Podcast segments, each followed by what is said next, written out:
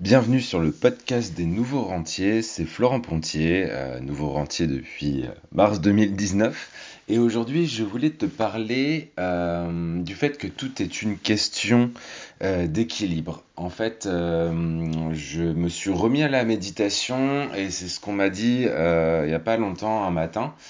Euh, en fait, c'est la méditation, c'est une des routines euh, du Miracle Morning. C'est un bouquin d'Alel Rod que je t'invite vraiment à, lire si tu l'as pas lu encore. C'est un très très bon bouquin côté euh, dev perso. Et voilà, en fait, la méditation, ça me fait vraiment un bien fou et c'est juste 10 minutes. donc, pour tous ceux qui disent ouais, j'ai pas le temps, franchement, c'est vraiment c'est vraiment que 10 minutes, euh, éventuellement tous les jours si tu es motivé, sinon euh, de le faire peut-être euh, au moins tous les deux jours. Et en fait, la méditation, c'est un peu spécial pour moi parce que je suis hyper cartésien à la base. je suis un ingénieur mécanique, j'ai fait SPEMAT au lycée, donc vraiment les, les trucs spirituels, c'est pas du tout mon truc.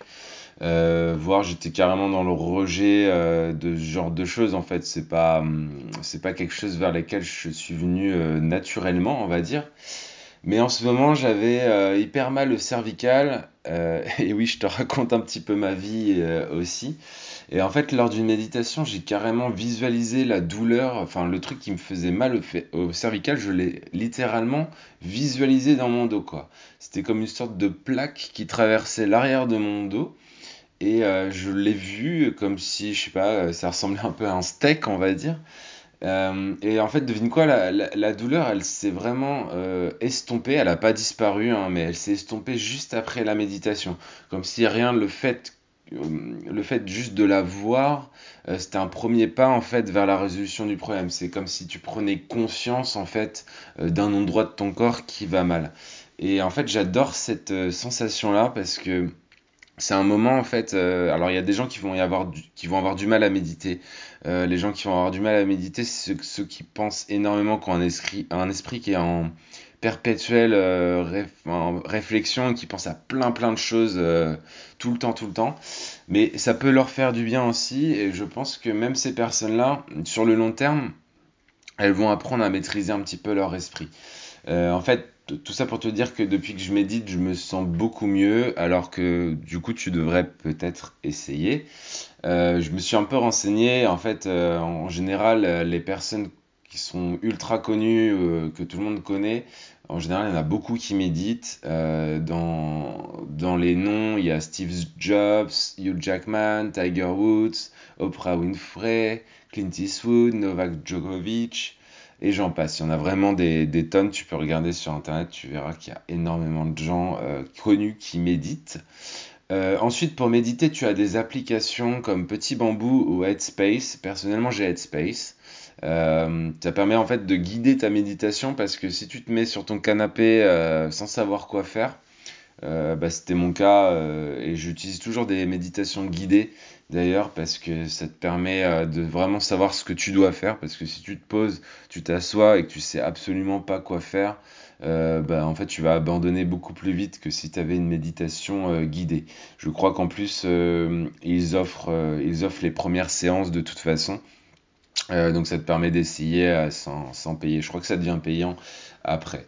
moi je paye à l'année il me semble. Euh, mais revenons à cette histoire d'équilibre. Euh, en fait, euh, donc je te parlais de méditation parce que c'est en fait l'application, elle conclut souvent par une petite phrase, une petite citation. Et là, c'était tout est une question d'équilibre. Et j'aime bien cette idée que tout s'équilibre. Si on prend le côté écologique, par exemple, on dit souvent que les hommes vont détruire la terre, mais en fait, je pense que, enfin, je suis même persuadé que ça sera l'inverse si on fait trop de la merde, je pense que si on déséquilibre la Terre, c'est la Terre qui nous supprimera et pas, et pas l'inverse.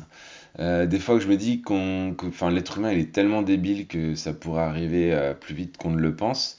Euh, mais bon, on n'en est pas encore là, alors autant profiter de la vie et on peut essayer quand même à notre niveau de pas trop faire de la merde et ça sera déjà pas mal.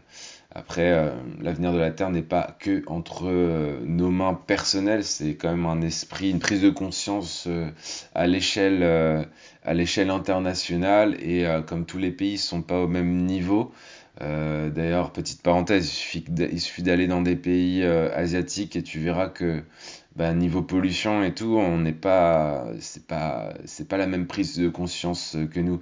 Même par exemple là, j'étais à Bali il y a pas longtemps.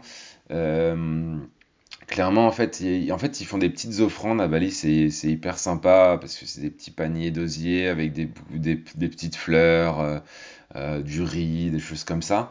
le problème, en fait, c'est que du coup, ils en font des offrandes, ils en font minimum trois fois par jour.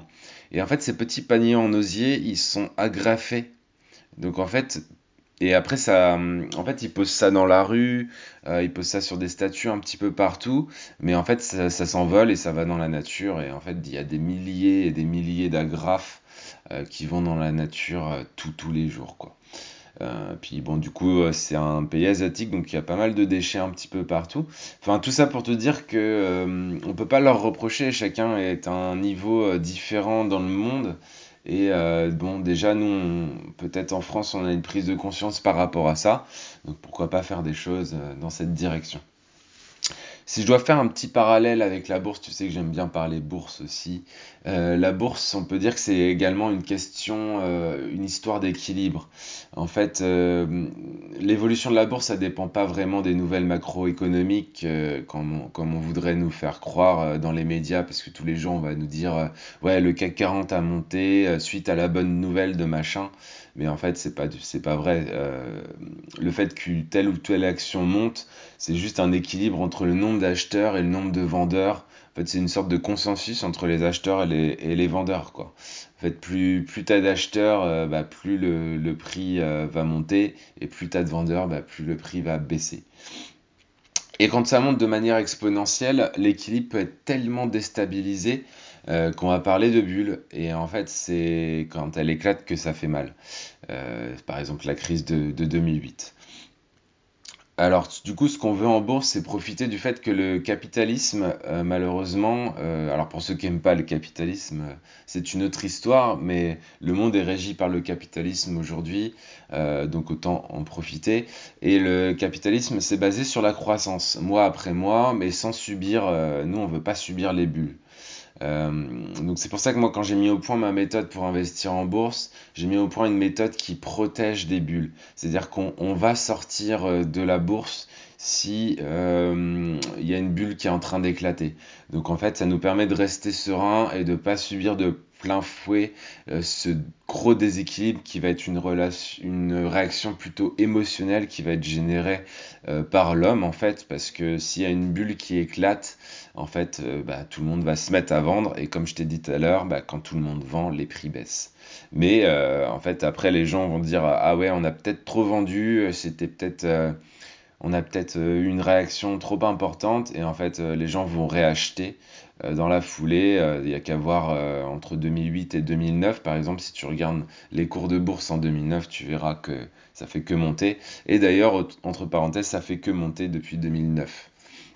donc en fait, il y a eu cette grosse crise, mais depuis, ça ne fait que monter. voilà pour le petit parallèle avec la bourse. donc j'espère que, ben, que ce podcast t'a plu aujourd'hui.